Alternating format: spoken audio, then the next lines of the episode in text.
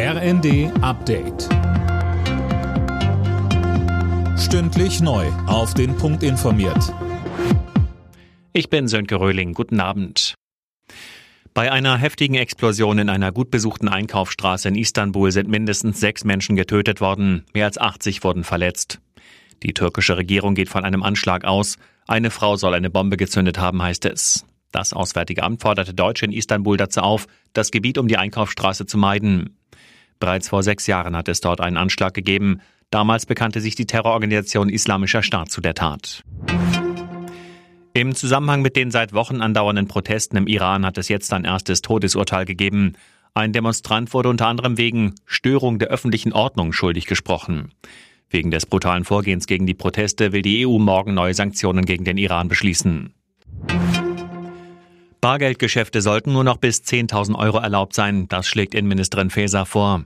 In der Opposition stößt das nicht überall auf Begeisterung. Jana Klonikowski, in der CDU hält man ein Bargeldverbot nur in bestimmten Fällen für sinnvoll. Ja, und zwar beim Immobilienkauf. Da hält es auch der CDU-Innenpolitiker Alexander Trom für sinnvoll. Die CSU lehnt eine Bargeldobergrenze dagegen kategorisch ab.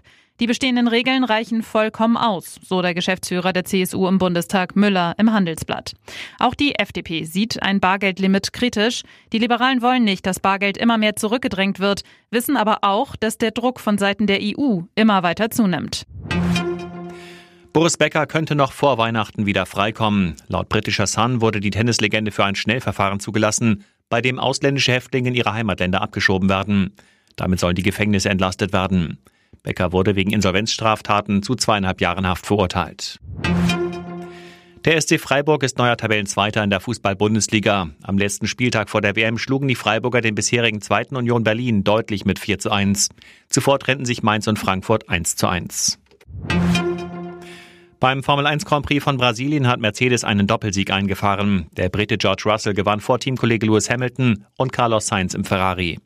Weltmeister Max Verstappen wurde Sechster. Sebastian Vettel landete auf Rang 11, Mick Schumacher wurde 13. Alle Nachrichten auf rnd.de